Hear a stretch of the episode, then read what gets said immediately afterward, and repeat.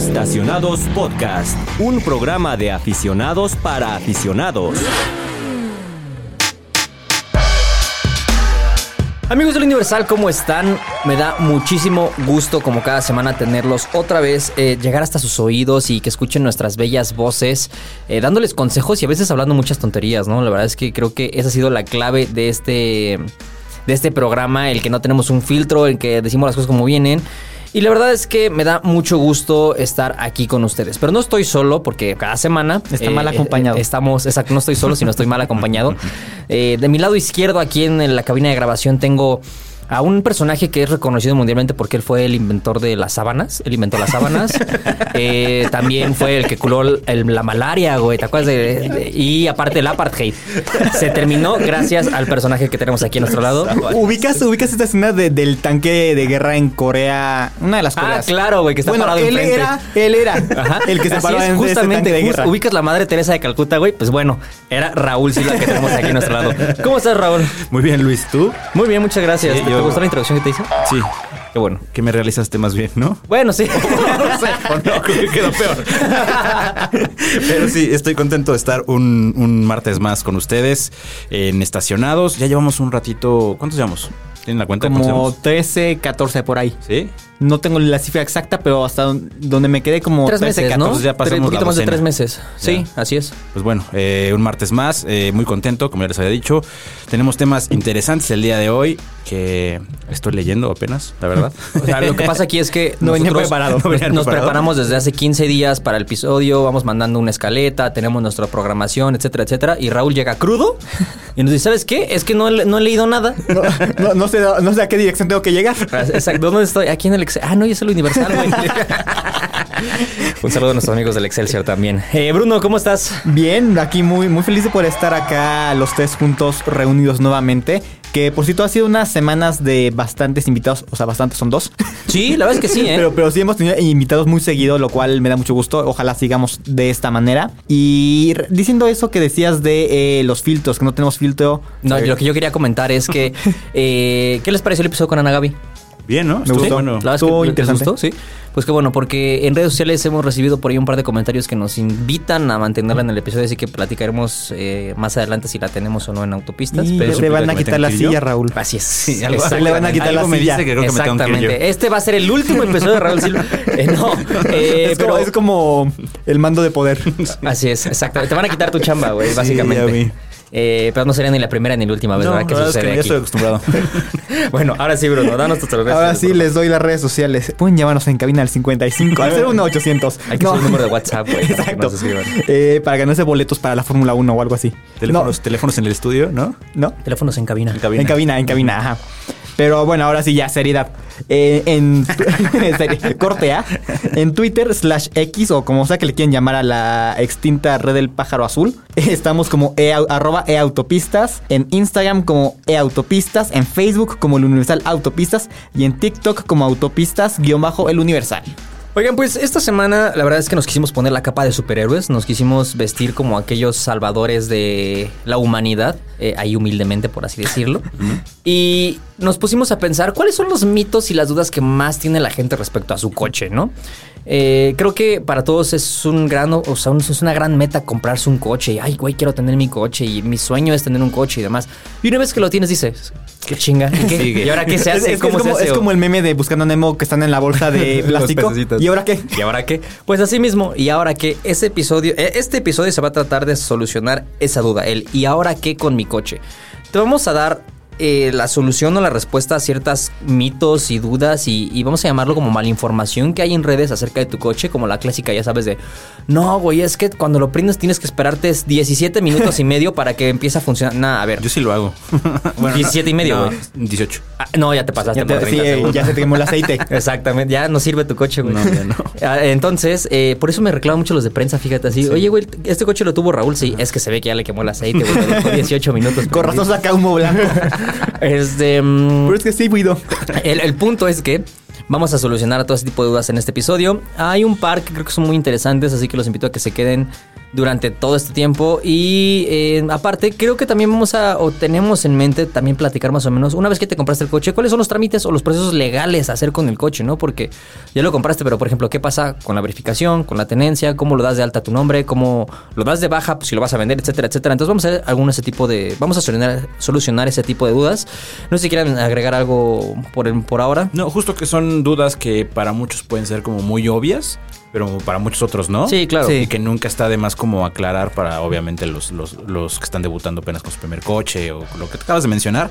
Cositas que, que pueden ser muy insignificantes, pero que la verdad hacen una gran diferencia. Las vamos a repasar. Y sabes que es otra cosa muy padre de este tipo de temas, que nosotros tres tenemos diferentes experiencias e historias con los coches, entonces cada quien puede dar su punto de vista sobre ciertas cosas y vamos a debatir. Eventualmente, pues, si, la, si, si vemos que esto se pone muy Si intenso... vemos que uno está más tonto que el Exacto, otro. Si esto vemos que se pone muy intenso, eh, despedimos a Raúl, porque es el primero que tenemos que cortar. Exacto. Y- Para que lleguen a Gaby. Para que, no, para- para- que no tenga pensión. Es el pretexto como para que llegue Ana Gaby. ¿Cómo lo supiste? güey? Bueno, pues sin más, eh, empecemos con el primer y tal vez único bloque del programa. Vamos. Y ahora sí, ya que estamos de lleno en este tema, en estos mitos, realidades, historias y puntos que pues luego la gente difiere y que te dice, no, es que tienes que hacer esto para que tu coche te dure toda la vida, porque si haces lo contrario, explotas y mueres. A ver, lo que decías hace rato, cuando compras tu coche es sí un esfuerzo muy grande porque es mucho dinero, es muchos años de trabajo y todo esto. Puede ser que te lo hayan regalado, ¿eh? Puede ser que te lo hayan regalado. Bueno, si Pues, es que eres es que nosotros de- no venimos de familias tan opulentas como las tuyas. No, yo tampoco, Entonces, pero... Pero o sea, bueno. en- Entiendo que tú. O que te lo hayas ganado ¿Cómo que te compraste un coche? ¿Cómo que no te lo regaló tu papá, güey? te lo hayas ganado en una, En una rifa. En una posada de fin de año, ¿no? Ah, puede ser. Bueno, Esas saludos, cosas que casi no Saludos, pasan. Saludos. Bueno, Eh, regularmente las posadas son en fin de año, entonces. Sí, por lo Una general. redundancia ahí. Sería un poco extraño que fuera en Semana Santa. en Navidad Pero, de fin de eh, año, ¿no? ¿quiere- ¿Con qué quieres empezar? Justo ¿Con qué quiero empezar? Con. Por el principio. Ah, por el principio. Ajá. El huevo o la gallina. Oye, sí está bueno, ¿no? ¿Crees que- ¿Qué fue primero? Sí. Yo digo que la gallina, güey. No, ¿Y de dónde nació la gallina? Evolución. ¿Así? ¿Generación espontánea? Exacto, generación espontánea, güey. Y Así. Así mero, güey. Como Pokémon. Apareció, pop, vámonos. Oye, ya regresando a los consejos, Bruno. ¿Qué, qué tienes en mente? Tengo en mente esta idea que al menos yo la escuché de mis papás, así como de cuando tengas un coche nuevo no lo saques a carretera por nada del mundo hasta que cumpla mil kilómetros. Para que se asiente el motor, Exacto. ¿no? Según. Exacto. Y aquí mi pregunta es, ¿por? De hecho, con muchos coches nuevos, Ajá. no. A ver, espérame, antes de que vayamos a eso. ¿cuál es otro, otro mito, otra, otra cosa que tú creciste pensando sobre los coches, güey? Así como de algo que te dijeron tus papás o algún conocido, alguien que te dijo, es que esto a huevo por los coches no tiene que ser así. Ey, me agarraste en curva. Mira, te, te doy un ejemplo. güey. Ajá.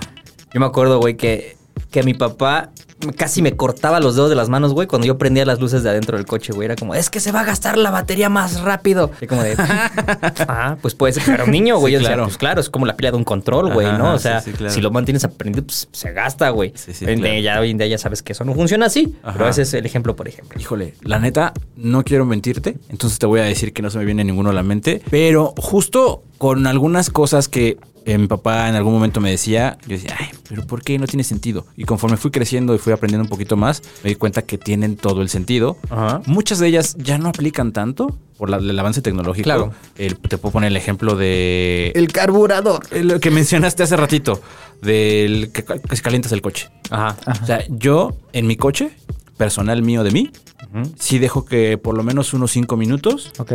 Lo arranco, empiezo a que tome un poquito de temperatura y salgo. Y cuando salgo, no, no, no, Revolución. no revoluciono, sí, no, re- pa, pa, pa, pa, no revoluciono El tanto. pistón salió del chat. Sí, mantengo cierto régimen de revoluciones hasta que alcanza la de temperatura óptima, por lo menos un poquito arribita de, un poquito abajo de la mitad, para que dé tiempo a que se supone que, que todos los fluidos circulen y se lubrique el motor y demás.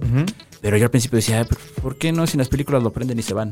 Son cosas que obviamente Las conforme, películas, sí, conforme vas creciendo te das cuenta que hay un porqué. Claro. ¿Y cuál es ese por qué? Pues porque obviamente el coche necesita su tiempo de lubricación, necesita su temperatura óptima para funcionar bien y que el desgaste sea menor. Ok. También te debo conf- confesar que con los de prensa no lo hago tan seguido. Por eso me reclaman. Sí, por eso siempre me escriben. Bueno, ahorita ahondamos un poco en ese tema. Bruno nos estaba platicando acerca De- del tema del el asentar el motor antes de sacarlo Exacto. a carretera. O sea, por lo que he visto en la- algunos manuales que luego me pongo a ver con los coches de prensa, el manual, como a ver qué cosas raras hay. Algunos dicen como no acelere, o sea, no te dicen no lo saques a carretera, dice no acelere bruscamente antes de mil kilómetros, cosas así. Justamente como para evitar como que algo salga mal, pero no te dicen que no salgas a carretera. Porque, a ver, si vas a Querétaro, que está aquí cerquita, vas a 110 kilómetros por hora, que es el máximo legal, pues no vas a 5000 revoluciones por minuto. O sea, no, no es como que vayas en segunda. Pues vas en, no sé, quinta, sexta, séptima, la cantidad de velocidades que sea.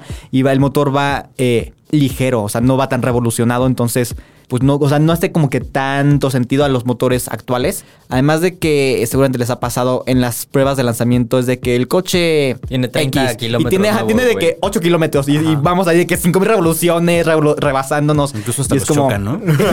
Hay coches que no pasaron ni de los 50 Nos llevan a dar una vuelta. Exacto, literal, nos llevan a dar una vuelta de campana, güey. Eh, el punto es que lo que dice Bruno es muy cierto. Creo que este tema más bien, más que por un tema de, ay, es una configuración del coche que se libera después de los mil kilómetros. No, a ver. No es un Pokémon. eh, exacto. No es como que evoluciona a los mil kilómetros y listo. Ya está, ya aprendió, güey. Ya va para la carretera más. Oh, ya jala, güey. Ya se desbloquearon los 150 caballos, güey.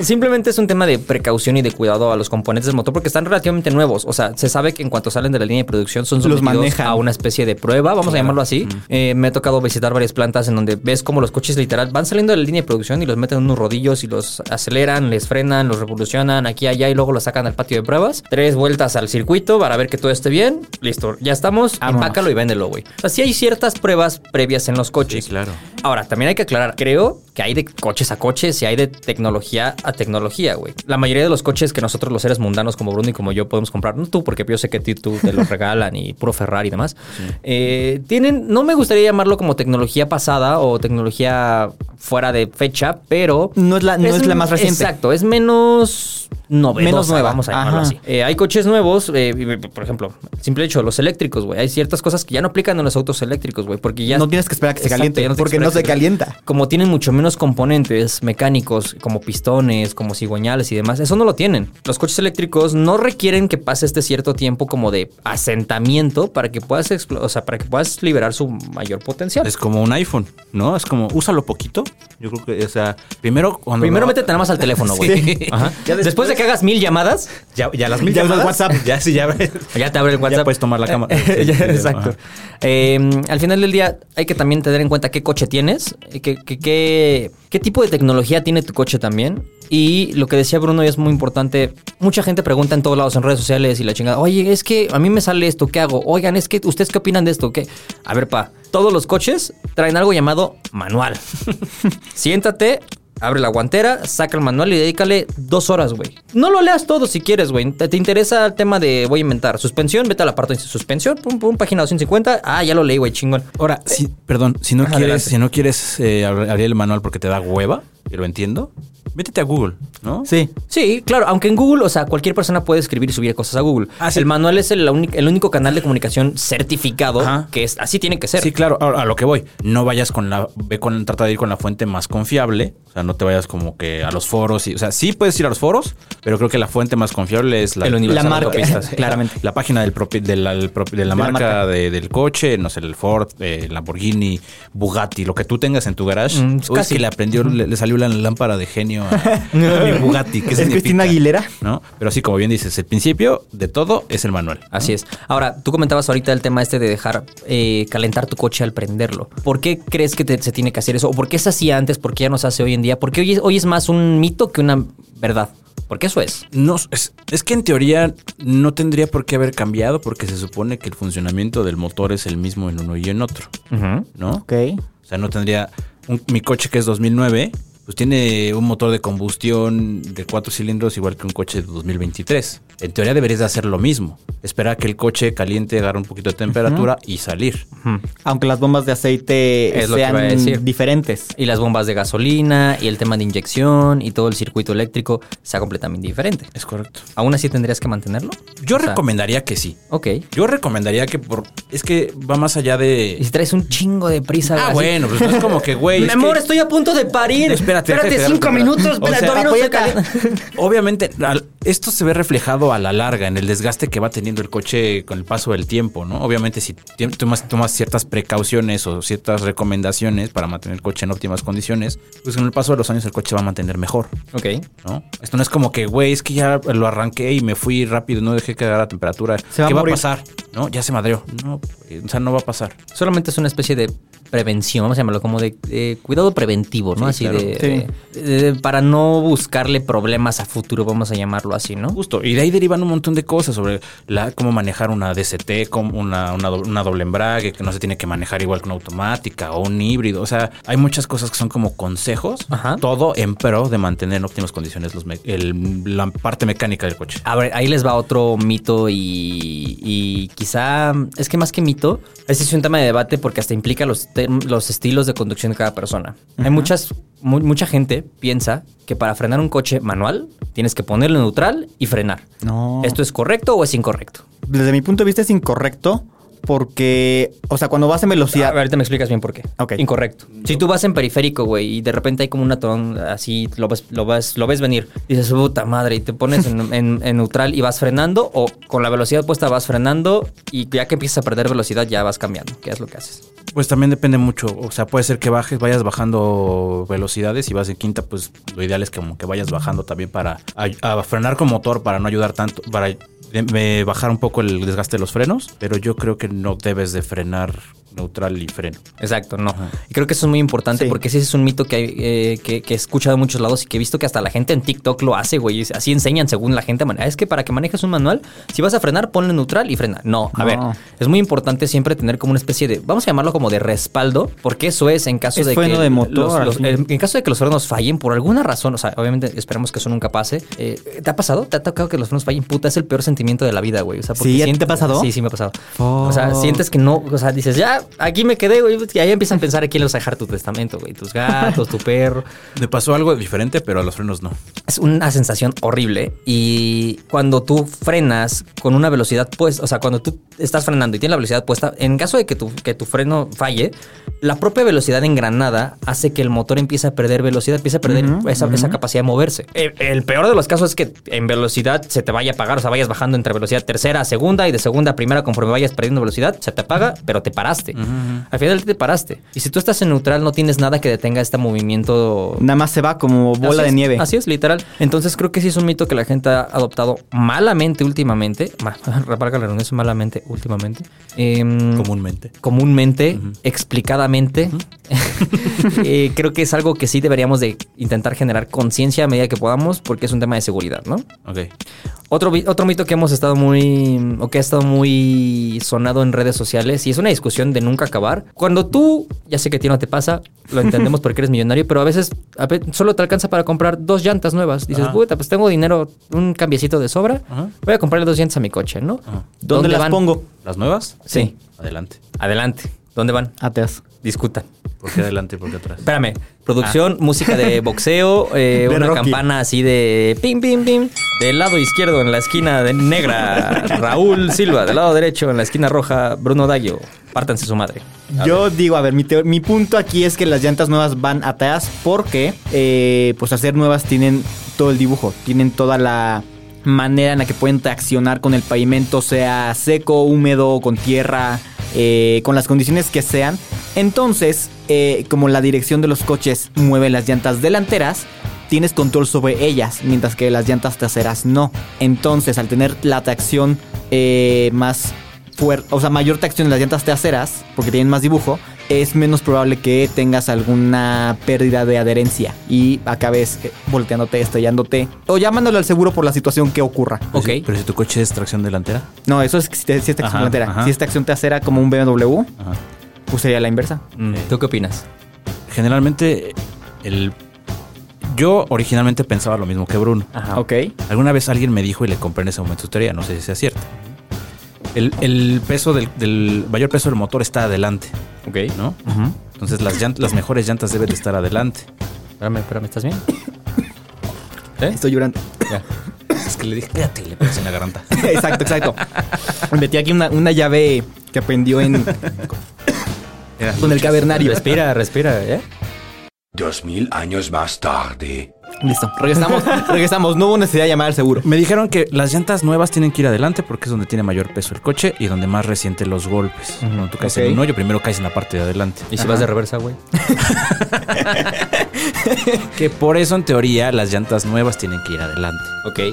Que justo cuando un coche normalmente lo predomina la tracción delantera, la mejor tracción debe de tenerlas en la parte de adelante. Así es. Ok. Pero si atrás tienes menos peso y vas tú solito y está lloviendo muy fuerte y acuaplaneas. Acuaplaneas, pierdes tracción. Pierdes tracción. Sí, sí, yo entiendo. Eh, No tienes dibujo, pues obviamente es, es- tienes menos adherencia. Ajá. Por eso digo que una nueva adelante y una nueva atrás, güey. Cruzado. Cruzado. no, En no, X. no es cierto, porque Lente sí lo va a hacer. Eh, yo, fíjate que, a ver, antes de que pasemos al- al- a, a mi punto de vista, acabó el round. Va la tarjeta Lama, Lama, Lama, Lamita. 10 puntos para Bruno Daggio, 9 puntos para Raúl Silva. Opino lo mismo que Bruno hasta cierto punto, pero es muy importante también aclarar qué tipo de coche tienes y, y conocer tú el tipo o sea, Bueno, coche sí. que estás manejando, ¿no? Eh, alguna vez platicando justamente con alguien de la NHTSA en un auto show, en, me parece que fue en Detroit, en Chicago, nos contaban, nos daban una, una especie de plática de seguridad, ¿no? Y decían que cuando se hace ese tipo de movimientos, lo que tú debes de predominar siempre en un coche, o sea, tu primer objetivo en un coche es siempre tener el control del mismo. Ajá. En el momento en el que pierdes el control, agárrate, güey, porque ya no hay manera de, pre- de- de frenarte. Ajá. Te dicen, tienes un coche de tracción delantera, lo recomendable es que las llantas nuevas vayan en la parte de adelante, porque, ojo, tienes dos tareas en, este, en el eje delantero, el mover el coche y, Y el dirigir el coche. O sea, no solamente es apuntar, sino también estás moviendo el coche. Las llantas sufren un desgaste mucho mayor, porque lo estás exigiendo a mucho más alto nivel que las traseras, que solamente van rodando, Ajá, en estos casos. Si es un coche de tracción trasera, sí, la parte de atrás es la que lleva el empuje del coche. Pero al final del día, a ver, como decía este Raúl, ¿cómo te llamas? Raúl, Raúl Silva. Como, decía este Raúl, El amigo. peso. amigo vemos, güey. Eh, como decía este Raúl, el peso del motor está adelante y suele, suele ser donde más recae el tipo de... O sea, donde más peso hay, pues. Ajá. Al final del día, el coche, hasta ahorita, todos los coches se dirigen en el eje delantero. Sí. A menos que sea un montacargas, güey, que sí es en el eje trasero como la giras. Y, güey, hay coches que tienen dirección en el eje trasero, pero son 10 Asistencia grados, güey, no de- grados de giro, ¿no? O sea, es una madre. Entonces, el consejo que nos dieron esa vez fue que las llantas nuevas van en el eje delantero, güey. Porque es donde tienes el control del coche, güey. Tú vas manejando y se te rompe, se te truena una llanta delantera, güey. Le haces a la izquierda o a la derecha. Llama. Llámale al seguro, güey. Porque ya, porque llama. Eh, Literal. Yamamoto. Es, así es. Entiendo el punto de mandarlas al eje trasero, lo sé, por el tema del peso y el agarre y todo, pero al final del día, eh, si la NHTSA, que es este organismo. Sabe más de- que nosotros de esto. Exacto. Probablemente sí. Exacto. Eh, ¿cómo- ¿Cuál es el, el- lo que significa NHTSA? National, National Highway Highway Traffic, Traffic. Traffic o Transit Transit, ¿no? Security Administration, una Ajá. cosa así. O sea, el punto es que es este, este organismo eh, estadounidense encargado de la seguridad en los caminos. Si ellos te dicen, hazlo así, pues yo creo que un par de cosas saben, ¿no? Probablemente. Dos que tres cosillas por ahí. No lo hagan cruzado, por como, como dije ahorita.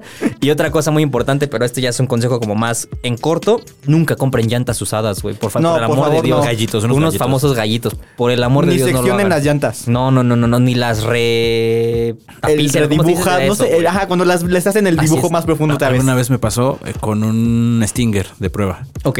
Lo dejé estacionado. Te un- compraste unos gallos, Unos güey. gallos. No, los reventé. el- no. Vi Nunca que se estaban buenas. cuenta. Le puse esas llantas a mi coche. No. Salí. Por eso tu coche ahora trae unas 230, 45, RIN 21, güey. No, eh, salí un rato a una comida, salí y la llanta estaba baja. Dije, mmm, demonios. Entonces, Oh, demonios. oh, demonios. ¡Demonios, viejo! El neumático ha perdido su presión. La que cambié por la, la donita, llevé- llegué a la vulcanizada más cercana y le dije, párchemela, ¿no?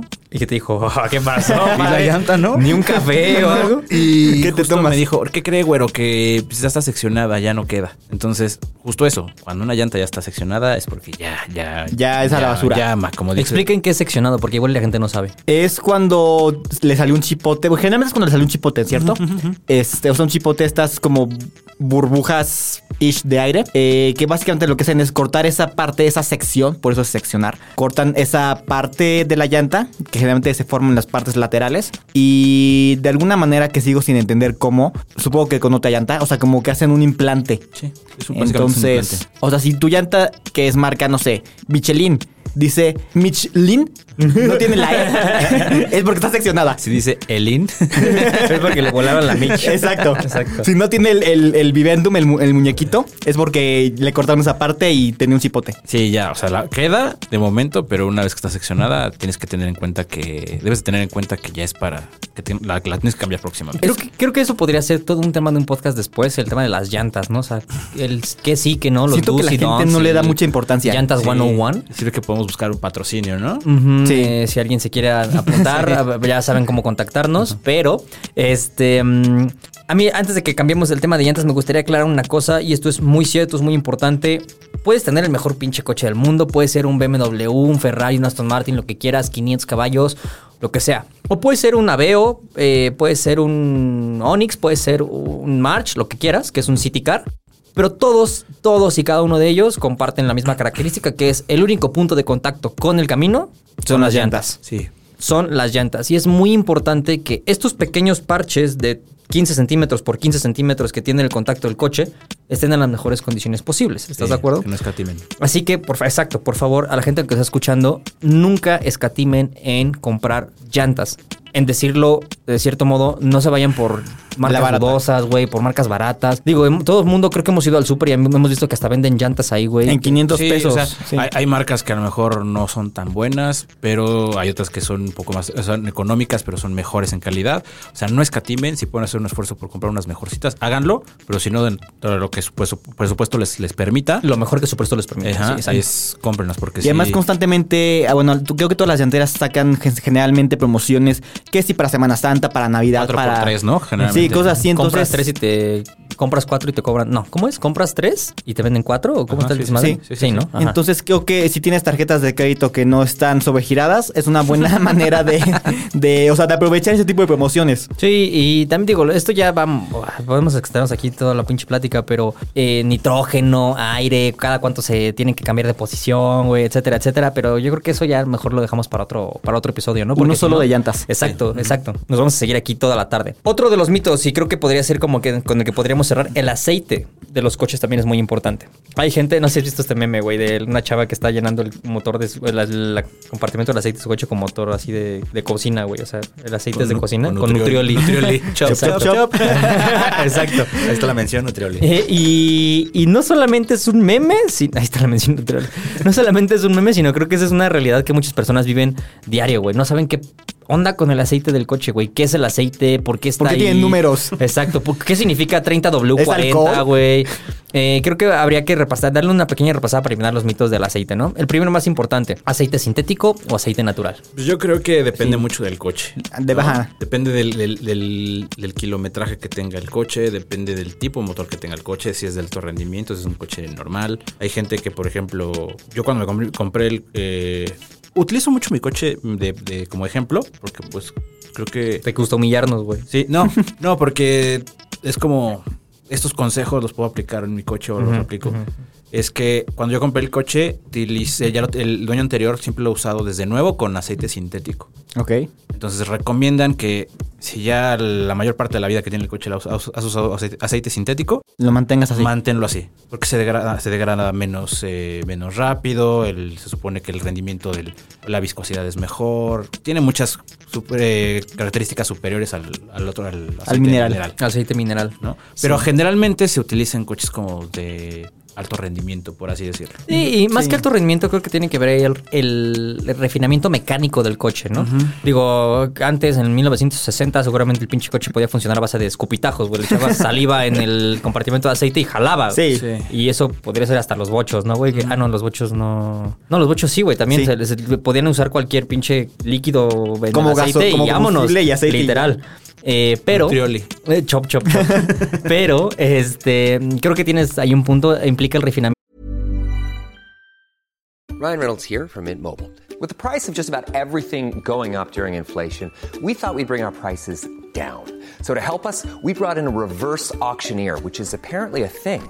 Mint Mobile unlimited premium wireless. Ready to get 30, 30, bit to get 30, bit to get 20, 20, 20, bit to get 20, 20, bit to get 15, 15, 15, 15 just 15 bucks a month. So, Give it a try at mintmobile.com slash switch. $45 upfront for three months plus taxes and fees. Promo rate for new customers for limited time. Unlimited more than 40 gigabytes per month. Slows. Full terms at mintmobile.com. mecánico del coche que estemos hablando en cuestión. Bruno, ¿qué significan los números, güey? Los Porque la- la, números. gente, no, o sea, se confunde y dice, güey, ¿por qué este aceite dice 30W20 y este 10W5? Eh, este tiene más que este, este, Este está dice mejor. capullo. Ajá. Este dice de canoli. eh, ¿qué- ¿Cuál es la diferencia, güey? Eh, bueno, esos números no son, no es como las bebidas alcohólicas de que este tiene 13% de alcohol, este tiene 5, o sea, no, no, no va por ahí, sino más bien es la viscosidad del aceite porque si por algún motivo nunca has visto ningún tipo de aceite, no solamente aceite de motor, no es como agua, o sea, es viscoso, vaya, es tiene Viscoso, tiene sabroso. exacto, viscoso pero sabroso, tiene una cierta densidad, entonces los números hacen referencia a la viscosidad que tiene en frío y en caliente. Muy bien. Y eh, esto depende también mucho de los climas en los que vives, porque si vives en Ciudad de México, Monterrey, bueno, quizá Monterrey no, pero al menos en el centro del país, eh, donde los climas son más templados, pues no necesitas un aceite tan denso para los arranques en fríos, porque no hay nieve, no hay temperaturas bajo Sí, claro, cero. porque el, el aceite se mantiene como un estado constante. ¿no? Exacto. Así es. Y en caliente, digamos que se eh, hace un poco más líquido. Así es. Entonces, si es muy, si fuera muy denso y le pones el que no es, le va a costar trabajo al motor eh, mover los pistones y lubricar y pasarlo por todo el sistema y todo el motor. Entonces va de ahí a costarle trabajo a tu coche. Pero por el contrario, si vives en un lugar muy caliente, no sé, Monterrey o Chihuahua o Tabasco. Tabasco. ¿dónde hace calor en México? En, en Mérida, no sé, luego están como a 50 grados. Pues un, un aceite más, un poquito más denso, nada más para que digamos que derrita con el calor ambiental, eh, no estaría mal. Es, eh, es importante mencionarle a la gente que la principal función del aceite es que el motor y todo su movimiento mecánico sea Esté lo más suave. natural, suave posible. Porque quizá la gente no comprende cuántos componentes movibles hay dentro de un motor, güey. Y que todos son metales, Esa- y es todos metal son con metal. O sea, y hay unos que son pequeñísimos, pero tienen que estar perfectamente bien lubricados para que funcione. Entonces, eh, el aceite es una de las partes más importantes, o de uno de los componentes más importantes de un coche. ¿Y cada cuánto lo cambias o qué? Es una buena pregunta. ¿Tú cada cuánto? Ya como Raúl le, le encanta, güey, poner sus ejemplos y que yo, oye, la chava, a ver, ¿tú cada cuánto lo cambias, güey? Depende del uso que tenga el coche, el nivel del kilometraje también. O sea, ¿Tiempo o kilometraje? Yo creo que es el kilometraje, ¿no? Yo creo que es tiempo, güey. O sea, para mí siempre es tiempo, porque al final del día es un componente que está ahí y con el tiempo puede irse degradando. Sí, o si sí, tienes un coche de 1970, pero nunca lo moviste, ¿el, el aceite está bien, güey? No, no, o sea, también no puedes dejar pasar mucho tiempo porque justo como bien lo mencionas, el aceite pierde propiedades aunque no se esté usando. Así es. ¿No? Se hace viejo. Por eso es que los eh, talleres de todas las marcas, o sea, cuando tú vas a comprar tu coche, sea un Chevrolet, un Volkswagen, un lo que sea, cualquier marca, te dice eh, intervalo de servicio eh, 10 mil kilómetros o 6 meses. Eh, X kilómetros o X meses. Es una u otra, no es la que suceda primero. Por Así ejemplo, a mí el dueño anterior del coche me dijo, Ajá. Cámbialo cada, yo lo cambio cada 3000 kilómetros. Dije, ah, se me hace muy... Yo le cambio cada que salgo, Sí, se me, hace, se me hace mucho. Yo he cambiado el aceite cada 5000 o 6000 kilómetros. Porque lo uso muy poco. Y como es aceite sintético, pues tienes. Tiene más vida tienes, útil. ajá, tienes una, una ventana un poquito más grande. No, sigue viendo No, la, no, N- no, la te- te NFL. estoy- estoy haciendo sigue viendo tus apuestas. Estoy- no, estoy bien, estoy bien, gracias. Tienes un bien. problema con el dinero. Sí. El siguiente, tema, el siguiente tema de la siguiente semana, ludopatía. Las apuestas, hasta dónde me han llevado por Luis Vilchis.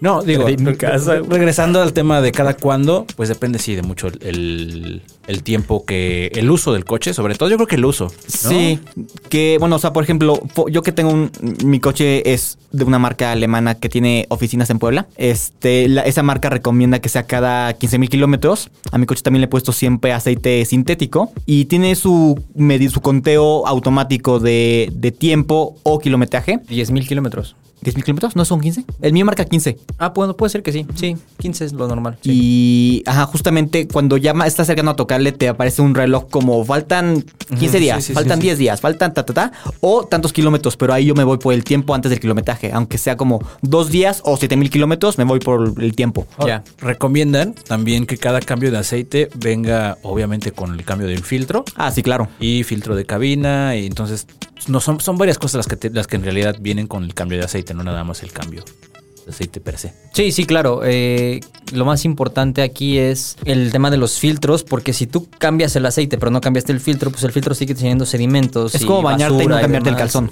Sí. Eh, o sea, sí, algo así, algo así, sí, pues, si lo quieres ver de cierta manera, sí. Eh, lo, lo, lo que me llama la atención aquí es que, por ejemplo, cada quien tiene su interpretación. Para mí es tiempo, para mí es distancia, ¿no? Pero, por ejemplo, ¿qué dicen los manuales, güey? O sea, ¿qué dice el manual? Literal, te da una, una cifra exacta y hasta te viene Sí, una sí, tablita, sí, sí, güey. claro, Creo que esa es la manera claro. correcta. que Regresamos deberías al punto del manual. Así es, exacto. Sí, sí, sí. Te da una cifra exacta, te dice, te dice 15 mil kilómetros, cámbiale el aceite, güey. Sí, porque Pum, pum, pum, pum, lo tienes que ir haciendo, güey. Si abro el, abro el cofre y saco la bayoneta, veo, ah, está limpio y el aceite tiene 8000 kilómetros, digo, Pero es que aguanta, tú porque ¿no? sabes. Ajá. Y tú porque conoces del coche y porque Sí. tú eres de las, entre comillas, pocas personas que agarran la bayoneta, la ven y dicen, ah, está Pero chingón, todavía tu- aguanta. Tu tío Ernesto que, que es como, ah, pues, prendió. Ya, Ajá, ya voy todavía aguanta, todavía aguanta, sí. güey. Ajá, ajá, exacto. Es un poco también, no me gustaría decirlo sentido común porque eso varía dependiendo de cada persona, pero cuando empieza a haber problemas de aceite, eh, tipo que el aceite ya esté muy sucio, que ya esté muy quemado, que tenga poco aceite, el coche naturalmente va a empezar a fallar. O sea, el coche va a empezar a tener muchos problemas y en el peor, peor, peor de los casos es cuando te quedas sin aceite, porque el motor famosamente se dice que se desviela. Se O sea, desviela. básicamente lo que hace el motor es que se queda sin lubricación para poder trabajar, se funden los componentes internos y adiós motor, ¿eh? O sea, tienes que cambiar todo básicamente. Creo que el con tener el coche, el motor sin aceite y sin anticongelante son de las dos peores cosas que le puedes hacer a un coche. Sí. Así es. Un calentón, una desvielada es Un calentón es lo peor. Sí, eh, depende, ¿no? Luego traen consecuencias después, güey. Depende. Sí, Seguimos hablando de coches, ¿cierto? Claro, sí. Luego llegan tarde. Nueve meses después, el coche ya no prende, güey. ya no prende. ¿Viste? El punto aquí es eh, lo que les estábamos diciendo todo durante todo. Nuestro mensaje durante todo este bloque fue: a ver, Lo que hemos intentado decirles Lo que- las, las últimas eh, tres horas. exacto. Es que lean su manual. Gente, lean el manual del coche. Ahí se van a dar ¿Cuánto cuenta. aceite lleva un coche? Ah, es una buena pregunta. Depende, ¿no? Depende, ¿viene en el manual? Claro, exacto, exacto. Al final del día es, conozcan el coche que estén manejando gracias a su manual. Agarren el manual, léanlo. Literal, un día que tenga ganas de pasar al baño, agárrense el manual y en vez de meterse con el teléfono, güey, métanse con el Exacto. manual. Y ven, avienten sus 15 minutos así de, ah, sí, no, está Luego padre, hasta aprendes cosas como de, ay, no sabía que con la pantalla si le, si le hacía aquí abra cadabra y movía con la mano izquierda en lugar de la derecha, podía usar pantalla doble. Exacto, sí, sale otra pantalla, güey. Exacto, exacto. Así, ¿no? De 45 pulgadas. Eh, de- de- hay unos ciertos guiños de los coches que luego sí encuentras en los manuales muy chistosos, güey. Pero bueno, eh, ¿algo que quieran agregar al tema de mitos? y de Solamente eso, o sea, lo del aceite, la cantidad de aceite, porque te, luego te preguntan, no sé si les ha pasado, que es como de, oye, es que me compré un Jetta, este, ¿de cuánto es el tanque de- del aceite y el tanque de gasolina? Es como de, "Güey, no sé. o sea, lo manejo, pero no sé, yo no lo construí, yo no lo ¿Me diseñé. ves cara de Fred Chabot? Saludos, Fred. O sea, más o menos tienes como un estándar de, ah, bueno, los motores de cuatro cilindros llevan como cuatro y feria litros, dependerá cada uno. Ah, depende. Pero así como de, lleva 4 Punto litros, siete. 758 mililitros. O sea, no sé, chécalo en tu manual porque ahí viene información. Si tienes un V8, obviamente es más aceite. Y también ahí creo que es importante comprar, así como las llantas, comprar un aceite de calidad. Ah, sí, muy cierto, ¿eh? Muy, muy Este, cierto. No sé si recuerdan que al menos los, los Renault de franceses que llegaban a México hace 20 años sí tenían su estampita que decía eh, Elf, no sé qué. Eh, es como que la marca aceite que recomiendan, pero bueno, si no hay esa marca Hoy en que día hay mil y un marcas, eh, Castrol, Total Energies, Quaker. Mil, exacto. Mientras cumplas etcétera, con las características de de lubricación, de viscosidad, o sea, los numeritos que hablábamos hace rato, aunque sea otra marca, o sea, está bien. No tienes necesariamente que cumplir con una marca en específico. En resumen, lubríquense bien el motor. Un calentón es lo peor que puede pasar. Sí. y lean bien el manual, ¿no? Sí. Bueno, pues vamos a lo que sigue.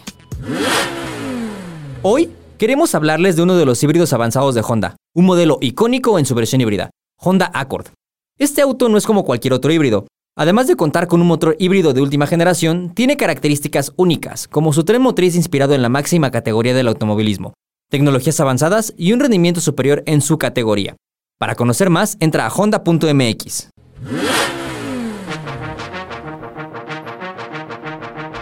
Bueno, pues la verdad es que ahorita que seguíamos platicando después de este corte, decíamos, oye, güey, ¿tengo jalante verde o rosa? Ay, no, pues no sé, te- tenemos todavía muchísimas dudas. Que la verdad es que invito a que la gente nos ponga sus dudas al respecto de todo esto en, en redes sociales. Bruno, si ahorita puedes recordarlas. Si ustedes van manejando o van escuchando ahorita este podcast donde sea y dicen, oye, yo tengo esta duda acerca de mi coche, güey. ¿Cómo ¿Se hace esto o se hace lo otro? ¿Gasolina verde o roja? Ajá, magna o premium. ¿Por qué no recomiendan que circule con la reserva? Ajá, o eh, aditivos, ¿funcionan o no? Ese tipo de cosas, déjenlas en los comentarios y les prometemos, les prometemos aquí por el mismísimo Raúl Silva, que es el dueño del podcast, que vamos a contestarlas. ¿Están de acuerdo? Estamos de acuerdo. Bruno, ¿dónde nos pueden encontrar? Eh, nos pueden encontrar en TikTok como arroba autopistas-el universal, en Facebook como el universal autopistas, en Instagram como eautopistas y en X, Twitter, arroba eautopistas. Muy bien. Pasamos al siguiente tema y también tiene que ver con una especie de servicio, vamos a decirlo así. Ya que nos dimos cuenta que Raúl Silva aquí le encanta presumir su opulencia y que no, y que yo, y que las paro todas y que es- la traigo cuadrada, y me refiero a el balón de fútbol, porque estamos hablando de fútbol. Sí, claro. Eh, Raúl, cuéntame. Cuando tú te compraste tu coche, tu Mazda Speed, que por cierto es un muy buen coche, muy bonito. Gracias. Eh, Cuando tenías, Ah, que decir, tenías que decir a la orden, güey. A la orden. Ah, ¿así? no, Ah, no, ese sí no, güey. No. Ese sí no. Eh, ¿qué, fue lo, ¿Qué fue lo primero que hiciste o cómo es este proceso de una vez que te compras un coche? ¿Qué sigue? Porque, a ver, lo que decíamos, ya me compré mi coche muy bonito, la chingada de todo, ¿y, ¿y ahora qué? Bueno, pues nos vamos a contestar a ese ahora qué, pero en términos legales y administrativos. Ok. Lo La que a parte más nadie le gusta, aburrida. lo que, exacto, lo que nadie dice, puta madre. Raúl, cuéntanos. Yo, yo creo que son dos cosas muy básicas con las que tienes que empezar. Una, no, no, o sea, no es porque sea la más importante, las dos son igual de importantes, pero la primera es que pongas el coche a tu nombre, ¿no? Para esto tienes que tener las últimas cinco tenencias pagadas, la carta la responsiva con, con- firmada por el dueño anterior y con una copia de su identificación. Acudes a la, a la oficina correspondiente a hacer el cambio de, de propietario para que te entreguen la nueva tarjeta de circulación a tu nombre. Pero ahí estamos hablando de cuando es un coche usado. Cuando es un coche nuevo, ¿qué es lo que se hace? O sea, tú vas a la agencia, compras tu coche, ya sale a tu nombre, no sale a tu nombre. Sí, en teoría, cuando Sí. tú compras un coche nuevo, sale a tu nombre o facturado a nombre de quien tú hayas elegido, ¿no? Y todo este proceso administrativo lo haces tú o lo hace la agencia. Tienes las dos opciones. Hay, hay la opción de que la agencia te hace toda la, la gestión de- del emplacamiento y la puesta a tu nombre de la unidad. O bien, tú puedes optar por hacerlo. Si eres de tu- esos raros que dices, no, yo me lo he hecho, ¿cuál es? No mames, a las seis y media de la mañana No me da flojera. Sí. Gracias Dios, porque ya esperaba este momento, güey. Ajá. Sí, igual puedes hacerlo tú. Obviamente vas con la, con la copia de la factura. No sé si te piden la factura original. Y no llevas tu coche porque te lo pueden robar con toda factura y... Sí, así regresamos al capítulo donde dijimos que nunca lleven, vayan con el coche y los papeles en el mismo lugar. Eh, básicamente eso, poner a tu nombre el coche y el otro consejo que yo aconsejaría, porque me gusta aconsejar con consejos, Ya me di cuenta. Eres como Sandra Cuevas. es que lo aseguren. Ok. Aseguren su coche. No salgan con el coche sin seguro, sea nuevo o sea usado, no salgan sin seguro. ¿Por qué es tan importante? Porque básicamente si, si, si te pegan, pues el otro seguro paga, ¿no? Pero si tú pegas, tú tuviste la culpa, Tú tienes que vas a tener que desembolsar todo porque no tienes un seguro que cubra el, el siniestro. Y eso si pegaste, si atropellaste. Eh, a lo que iba. Si te atropellaste a alguien, si sea porque se pasó el, el- a lo mejor el peatón se pasó un alto, el de la bici invadió, pero si lo aventaste, pues debe tener seguro que, cubra. ampare los legal. gastos médicos y legales del siniestro. Fíjense que ese es también otro buen episodio, güey. Temas Y de si te lo seguros. roban también. Temas de seguros. Y tengo un conocido que es experto en seguros, así que podemos traerlo de invitado y que nos diga un par de, Ah, está bueno, de ¿no? cosas. Sí, sí, sí. Bueno, Porque creo que siempre sí hay, hay como dudas con respecto a eso. Ajá, exacto. Creo Sí. que podríamos traerlo y podría ser un buen episodio, ¿no? Va. Ahorita volvemos a ese punto. Bruno, verificación y eso, ¿qué es lo que se tiene que hacer? Verificación. Eh, bueno, cuando el coche es nuevo, un coche a gasolina, o sea, no híbrido, no eléctrico, no nada de eso, eh, sí lo tienes que llevar a verificar para tener tu holograma doble cero, que este dura dos años y hay O algunos... cero si tienes un Porsche 911 Ah, Carrera T. Ajá, a a eso iba. ¿Por qué? Por la cantidad de Por emisiones. las emisiones, ¿en serio no es aunque doble sea cero, nuevo, es cero nada más. No sabía. Sí. Igual, Órale. justamente estaba viendo el otro día el portal de los coches que tienen posibilidad de tener dos veces el holograma doble cero. Por ejemplo, están de los que vi, eh, la Cura Integra, lo- Suzuki Swift, eh, Ignis, o sea, coches con motores relativamente pequeños pueden tener el holograma doble cero dos veces, que este holograma te permite circular en la Ciudad de México, Estado de México y zona metropolitana eh, sin restricciones, el día que sea, a la hora que sea, cuando tú lo necesites. Y eh, pasado este tiempo, te dan holograma cero, solamente un cero. Que esto. Ahí hay un poco de comentarios que unos dicen que dura 8 años, otro que nada más por la cantidad de emisiones. Antes sí Eh, se manejaba así. sí. Antes sí. Sí, con coches de 8 años de antigüedad, eh, de, de, más bien de 9 o hasta 8 años, podías eh, optar por la calidad La cero. ¿no? Que circulas todos los días. Pero después, eso estuvo un tiempo, después ya se modificó. Ya es por cantidad de emisiones, coche, sí, ¿cierto? ajá. Porque, por ejemplo, mi coche Puta. es, 2000 es 2009. y O sea, son tiene 10. calcamonía cero. O sea, hoy en día ya no importa tanto el año fabricado, sino las emisiones que salgan en la prueba que le hacen en la Exactamente. verificación. Y eso depende mucho del, Del que mantenimiento. Hace, ratito, del buen mantenimiento que le das a tu coche. Hubo un tiempo en el que también dependía mucho de cómo podían obtener la lectura de emisiones, ¿no? Me parece. Decían, si tu Ajá. coche ya tiene un sensor OBD2 para El- adelante, el lector. el lector, exacto, el lector OBD2 para adelante, cero. Si, es, si no tiene OBD2 y vas para atrás, uno. Aunque fuera así el coche más eficiente del mundo, güey. Y ya, eso, eso ya no. No. Opta- eh, Así como muchas cosas que empezaron como a implementar y que sobre la marcha ya no funcionan. Como cuando te iban a checar las llantas y que si tu coche tenía ruidos ya no podías. ¿te Medio, medio que lo checan, o sea, como que le dan una, una vista medio... ¿eh? Pero no es como que te digan, híjole, padre, no, ya no puedes circular porque Pues traes... No, pero es que antes decían eso. Que Yo justo- conozco a alguien que sí le dijeron hace poquito, por las llantas ya no te damos el holograma. No, cero, no es te lo juro, Sí. te lo juro. Que yo sé que no en todos lo aplica. Creo que a pesar de que. Dependerá. trae unas mm, chelín, unos gallitos Unos mm, chelín. Sí, según yo no en todos los verificantes lo aplican, ¿eh? Porque he, eh, he- he visto gente que llega con coches más viejos y tiene el acero. O tienes unas llantas que parecen slicks y andan ahí con su verificación Slicks. cero o la 1, no sé. Y pasan sin problema. Otro, otro punto que me gustaría tocar en este tema es, por ejemplo, si tú tienes un coche que, oye, decir, vivías en Guadalajara y ya te mudaste a Ciudad de México y traes tu coche con placas de Guadalajara todavía, es importante que también hagas la verificación. Porque si la policía, la famosa policía ambiental, güey, de la cual ya platicaron ustedes, te agarras sin verificación con un coche con placas eh, que no sean de la Ciudad de México y o área metropolitana, Ya valiste. adiós. Es que cuando eres foráneo y entras a la Ciudad de México, debes estar con un pase turístico. Así ¿no? es. Ese pa- pase turístico tiene cierta caducidad. Y si tú ya te moviste de Guadalajara para acá, no puedes ir, como eres foráneo, no puedes circular hasta a partir de las 11 de la mañana y descansas, no me acuerdo si los viernes o los sábados. No me acuerdo. Es como el holograma 9, ¿no? Digo, El holograma azul. 2. Do- am- No, el... el... Lo investigamos bien Ajá. y les damos el dato, pero Bueno, me parece la- que sí. el, el- el- No circulas un día. El holograma 2 no circulas el día que te toca y ningún Todos los sábado. sábados. Ujú. Ajá. Ajá. El, el 1, el día que te toca entre semana. Y son dos sábados. Y dos sábados al mes. Ujú. Bueno, entonces cuando eres foráneo, tienes que. Puedes circular a partir de cierta hora y descansas un día o dos, no me acuerdo. Pero puedes hacer la verificación voluntaria. Así es. Entonces puedes hacer. Estás verificado para circular en la Ciudad de México y puedes circular como cualquier otro coche de la Ciudad de México. Ya sin restricciones y te intentan parar y algo que no, que joven, que mire, jaja, aquí está Aquí mi verificación. Por padre. eso, por eso. Por eso, joven. Aquí en, la- en el, dice aquí en el documento, fíjese bien, joven, le estoy diciendo. Por eso, ¿cómo y usted le no quiere que le brinde la atención. Sí. Usted no quiere que Usted atención. dígame cómo le vamos a hacer. Eh, Exacto, güey. Pero a ver, la verificación nada más, antes de que se me vaya la, el- el- la idea, es dos veces en el año. El primer semestre, según la terminación de placa, que eso va ligado al color del engomado que tengas en tu ventana. En donde tú lo tengas, En donde lo tengas. lo tienes ajá. en el parabrisas, El- para ¿no? términos más, sean más sencillos, el último número de la placa indica eh, en qué bimestre vas a verificar el coche. Y esto ocurre dos veces al año. Es correcto. Oye, ¿y costos? ¿Lo tienes Costos. fresco? Porque sé que fuiste a verificar. Fui hace poquito, coche, ¿no? sí, 677. Bueno, eso es la página oficial, pero le sacan copia, creo Más que a la dos pesos, identificación. güey, por un las peso. copias. Seis- Exacto, güey. 678. Ajá. Y puedes pagar en efectivo o con tarjeta. Muy bien. Y no puedes verificar si tienes multas, ¿cierto? Ah, no. Sí, sí, es muy importante también eso, que la Te gente... invito a que escuches el capítulo donde Bruno y yo platicamos de eso. ¿Fue contigo? Espérame, voy a escucharlo, dame un segundo. No, yo, yo- yo no estaba, güey. Dame 45 Yo no estaba, Sí, pero... justo. Si tu coche tiene deudos eh, en la Ciudad de México, no puedes verificar. Y hasta que no pagues, no verificas. Es un tema, la verdad es que engorroso, ¿no? Incluso- Todo lo administrativo, dime, dime. Es importante, si te ponen la mentada araña en el coche, en la llanta, eh, no es como que tú, ah, pues la pago ya, quítamela. No, brother, si tienes adeudos, tienes que pagar todos los Sí. adeudos más el de la araña Igual el, el corralón, si te- el torito te lleva tu coche al corralón, no es más de, bueno, sí, ya eh, manejé borracho, no importa.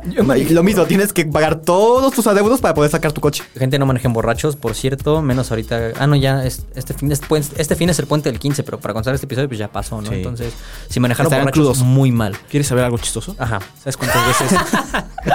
¿Sabes cuántas veces he sido víctima de las grúas? Ahorita ya no, porque ya no hay, ¿verdad? Bueno, sí hay, pero ya no. ¿Cuántas veces crees que se ha llevado mi coche, diferentes coches la grúa? Ninguna prensa, todos míos. Seis. No sé, cinco. ¿Ah, sí? ¿Y la verdad, errores tuyos? O, o sea, de que llegabas y te valía así, te ponías en la en pinche zona peatonal o en la subida. En la de rampa de silla de ruedas. Dos sí. Doble fila, güey, en periférico se paraba. Dos sí fueron errores míos Ok.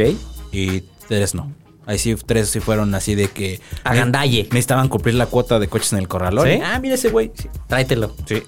Ahora resulta, ¿no? Que eres como los niños chiquitos. Es que la maestra se la trae contra mí. No, no. O sea, eh, sí, excepto cuando yo la, la he llegado a regar. Ajá. Una vez sí dejé el coche arriba de la banqueta. que me dijeron, ah, déjalo ahí, no pasa nada. ¿Y tú? Bajé a las ¿Aquí en horas y- Insurgentes? Está bien. Eh. Pero sí, unas veces de las que dije, ah, no pases. Oigan, y finalmente, eh, la verdad es que a mí no me ha tocado porque yo no he comprado un coche de agencia nuevo. Yo, yo, yo, mi persona. Eh, mis papás sí, yo, yo no lo he hecho. Pero eh, cuando tú sacas un vehículo nuevo de, de agencia, tienes que cumplir con algún requisito legal especial. Me refiero, tienes que pagar impuestos y demás todo para poderlo sacar y luego ya usar. O todo esto ya viene incluido en el valor del coche. Porque hay gente que me ha tocado, güey, que me dicen, es que sabes que no me quieren entregar mi coche porque tengo que pagar X, Y, Z cargos y no, hasta que no se los pague, no me los van a dar. No. Que yo sepa. ¿Nunca lo habían escuchado? No, eso nunca. O sea, en Estados Unidos sí, el famoso MSRP, pero eso es muy a- por aparte. Aquí en Ajá. México, si el coche te cuesta 500 mil pesos, ya viene con los impuestos de aduanas y de Todo. todo, Sí, incluido. sí. Entonces eh, es, es importante aclarar a la gente que eso no pasa, güey, porque me, ha to- me ha tocado leer y escuchar gente que dicen, es que saben qué, yo compré X coche, eh, me dice el vendedor que ya está, pero que no me lo pueden entregar para que yo lo use hasta que no cumpla con los requisitos de no sé qué cuotas. No. No, que yo sepa, Gente, no. se dejen llevar por este tipo de cosas. Cuando tú compras un coche, ya viene incluido todo el tema del coche en cuanto a impuestos y supongo que legalización y demás y todo lo que tenga que ser. Lo que sí son las placas, el seguro, si le compraste accesorios, pues pagarlos. Así pero, no sé, o sea, el coche como producto, como cosa, como objeto, ya está todo incluido en el costo. Incluso cuando es coche nuevo, si por algo cuando te lo entregan no están las placas, están en trámite. Te dan un permiso. Un Tienes permiso. un permiso provisional. eh, Que por son cierto, los 30 días o permisos 30 son días. otro, otro tema, güey, los permisos, pero... Bueno, no. eh, Uno es el, el- el permiso para circular con las placas están en trámite y otro es el del, ya que tiene las placas pero no has verificado, como es coche nuevo, también tienes una prórroga para verificar. Cierto. Aplicas la de los taxistas, güey, que le pintan en trámite. Las placas, güey. Así, desde hace siete años están en trámite las placas, güey. Las placas que tienen al ángel en medio. Las Ajá, cafecitas. de- uh, las de hace, sí. Sí, sí, sí. Ya van varios cambios de placa, por cierto, ¿no? Ahora que lo pienso, güey. Sí. A mí me tocaron todavía las que tenían el ángel café en medio. y las güey. bellas, las blancas con letras verdes. Ah, e- esas no me tocaron. creo. Bueno, tal vez sí, pero no en Ella el me coche. tocaron las, las, Las beige con letras azules. No, güey. A ti te tocaron grabadas en piedra, güey. Cincel. Eh, A, cincel, a mano, güey. Así. No, y, y júralo que el próximo año, con elecciones y todo eso, va a haber. Van a cambiar. Mm, no lo dudes, no lo dudes. Al final del día, ese es otro tema, ¿no? Pero creo que todo el tema de la movilidad en México también es un gran negocio para el gobierno, güey. Sí. Que- Viste que el- apenas esta semana vi una declaración del de, del actual jefe de gobierno, Martí Batres. No, ¿qué dijo?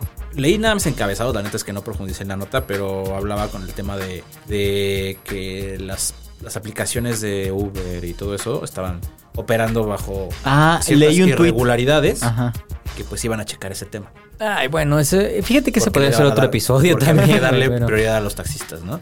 Pero creo que ese tema de los taxistas hay que hablarlo la próxima semana porque Uber o no Uber, ¿qué prefieres? Un, ah, rápido, ¿qué prefieres tú? bro? Híjole, ¿Taxi por- en la calle o un Uber? Pues es que ya los dos me dan como que miedo. O sea, me dan la misma cantidad de seguridad, que es muy poca. Entonces. pero en ciertas circunstancias sí prefieres pedir un taxi Sí. de aplicación Sí, sí, sí. hacer la parada Sí, justo. a un güey que te va a decir, no voy para allá, joven. Exacto, Sí, pero que, ¿cómo o que 700? no, yo conozco un atajo, entonces me meto aquí por la calle que está cerrada y no tiene salida y este y ahorita bajamos su maleta y, y ahorita vemos qué hacemos con usted. Sí, Y eso después acabas en la cajuela.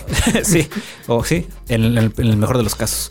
Yo, de los yo creo que sí es un tema en el que tenemos debemos profundizar por el tema de la movilidad en la ciudad. Al menos en la ciudad es como algo importante y sobre todo puntuar en el... En, en- no quiero generalizar porque conozco muy buenos taxistas que hacen muy bien su servicio y que la verdad son... eh, sí Personas le dedica- buenas. dedicados, ¿no? Sí, bueno, ahora Uber también ya ha decaído un poquito en el servicio, ¿eh, güey. O sea, Sí. antes, señor, pásele usted, le masajeo los pies mientras voy manejando, le, le gusta la música, quiere que le cante, espérame, déjeme ecualizo. Y ahora ya es como de, cállate, güey, siéntate, ¿a dónde vas? No tiene puerta, eh, no me importa. Y bien apestoso Dis- disculpa, es que el- la puerta no sirve, ¿la puedes ir agarrando? Y ya vas a decir, ay, güey. Eh, pero eso da para otro episodio, ¿no? Creo, me, parece. Sí, sí, Eh, sí. Al final del día, este episodio era de consejos y creo que ya pudimos solucionar más o menos algunas dudas, ¿no? ¿Quién sabe? Yo creo que quedaron peor. No me dijeron nada. Pero mira, güey, si se divirtieron, ya Ya- lo ya logramos. le gané. Recuerden que aquí es para Eh, Vamos a la salida ya directamente.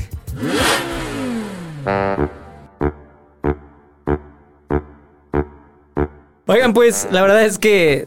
¿Por qué se ríen? ¿Les gustó mucho el episodio? Sí, No Estuvo- tiene nada que ver con unos tacos de chorizo jocoso. con pápalo, ¿verdad? Qué bueno que el podcast todavía no tiene olor, porque, puta, aquí Creo se ve nos que moriríamos. Raúl Silva comió y comió bien.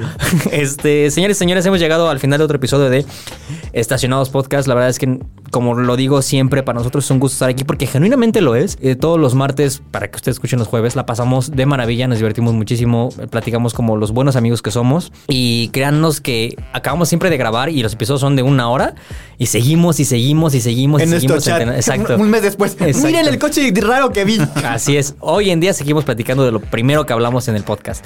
Y creo que esa es parte de la magia, parte de todo lo que sucede aquí en, en Estacionados. Y todo esto no podría ser posible sin ustedes y tampoco sin el equipo de producción. Eh, gracias a Tabo de todo su equipo. Así que pues también un aplausito por ahí. Ellos son los que saben. Así es. ¿Tú sabías que, por ejemplo, una fanfarria, güey? Cuando aterrizan los, los aviones en Brasil, ponen fanfarrias, güey. Sí, güey. Así de que va aterrizando el avión, toca y ya tu, turú, así como si fuera un éxito. Pero bueno, una fanfarria de esas para nuestro querido equipo de producción. Muchas gracias por estar aquí con nosotros, por aguantarnos, por escuchar nuestras tonterías cada semana. Raúl Silva, ¿quieres agregar? Eh, pues no, solamente reiterar lo que bien dijiste. La pasamos muy bien todos los martes. Eh, esperamos que nos escuchen puntuales este jueves, porque la neta es que yo lo escucho cuando voy en el coche. Los podcasts los escucho cuando voy en el coche. Y este sí me lo aviento los viernes, ya que salió, me lo aviento los viernes y los En la hora mucho. pico. ¿eh? Sales a las 6 de la tarde jus- justamente Ajá. para escucharnos. Sí, checo tarjeta y... Dices, ¿por dónde hay más tráfico para aumentarme sí, todo el la episodio, ruta- le, güey? le pido a Waze la ruta más larga para que obviamente me dé tiempo de escuchar estacionados, pero creo que cuando lo, lo intento, procuro escucharlo desde un punto de vista no como que yo esté ahí, sé que sé que yo estoy ahí, sino como un podcast, Radio escucha. podcast escucha más. Podcast escucha. Y la neta creo que o sea, yo me reí varias veces con Tú acabas de, tonterías. de escuchar el programa y ese pinche Raúl es tan ocurrente. ¿Qué tipazo? Que me, me cae toda madre. Quiero que sea mi amigo. No, pero contento de estar aquí- aquí con ustedes todos los jueves, que nos sigan escuchando y nos escuchamos la próxima semana. Bruno, Un gustazo, como siempre, estar aquí reunidos en la casa del señor un martes a el las señor. 5.38 de la tarde. Ajá. Eh, y nada más recordarles nuestras redes sociales para que nos comenten todas las dudas, todas la- la- las cosas que tengan que decirnos. Así como de, no, no está, estás mal, la, la aplicación cuesta 700 pesos, no 678. ¿Sabes- Porque Perdón, ¿sabes qué hay que hacer? ¿Qué hay Justo que hay que hacer como un compilado de las, las preguntas más frecuentes, las, las preguntas que nos llegan a lo largo de una semana. Ajá. Y las respondemos aquí. ¿Algo más, güey? No, es como idea. No, no, sí. Se acaban Sí, las sí, ideas. sí, sí, sí, sí. Digo, porque muchas quedan, se- seguramente muchas se quedan como ahí en... flotando, Flotando, existiendo nada más. Y después salir algo bueno de ahí. Pues hay algo Si no interesante. sabemos, lo inventamos. Claro. Perdón. Como regreso, costumbre. Yo quería, yo, regreso aquí a las redes sociales porque, porque, porque, ajá, redes Eh, sociales. eh, El, tema es que diga las cosas con seguridad para que te las crean, güey. Así, No, es que este coche funciona con zanahorias, güey. Sí, y zanahorias chiquitas, ¿no? De las baby carros, güey, Sí, no de las chingonas. Echas una bolsita de esas del súper y ya con eso. Pero tiene que ser de las- 78 kilómetros por litro. No las laves, no las laves. Es, es así, directo a la para que agarre chingón. Exacto. Ahora sí, eso, eso limpia el motor. ¿Ven cómo diciendo las cosas con seguridad sale? claro. Dale. ¿cuáles son- ¿cuáles son las redes? Pero a ver, les recuerdo las redes. En TikTok estamos como arroba autopistas-el universal. En Facebook como el universal autopistas. En Instagram como eautopistas. Y en Twitter o X, como lo quieran llamar, arroba eautopistas. No me puedo ir de este episodio sin hacer el chiste de ay X, porque siempre lo hacemos y no lo hacemos. X, así que, ay X. Pues muchas gracias por escucharnos. La verdad es que esperamos que si están manejando lleguen con bien a su destino. Si están cocinando les quede rica la comida. Si están estudiando que aprueben este examen. Nosotros nos despedimos. No sin antes recordarles que nos escuchamos cada jueves, 8 de la noche. Espero que les haya gustado el episodio pasado. Espero que les guste este. Y espero que les guste el que entra. Me refiero, me refiero al episodio. Me refiero al episodio. Andas. Ay. No, no, no, Raúl. no, no. Sí. Eh, Alguien tiene hambre. eh, señores y soy yo. señores, Yo no, nos escuchamos la siguiente semana. Un abrazo. Hashtag nos vemos en el tráfico. Ah, claro. Estacionados Podcast, un programa de aficionados para aficionados.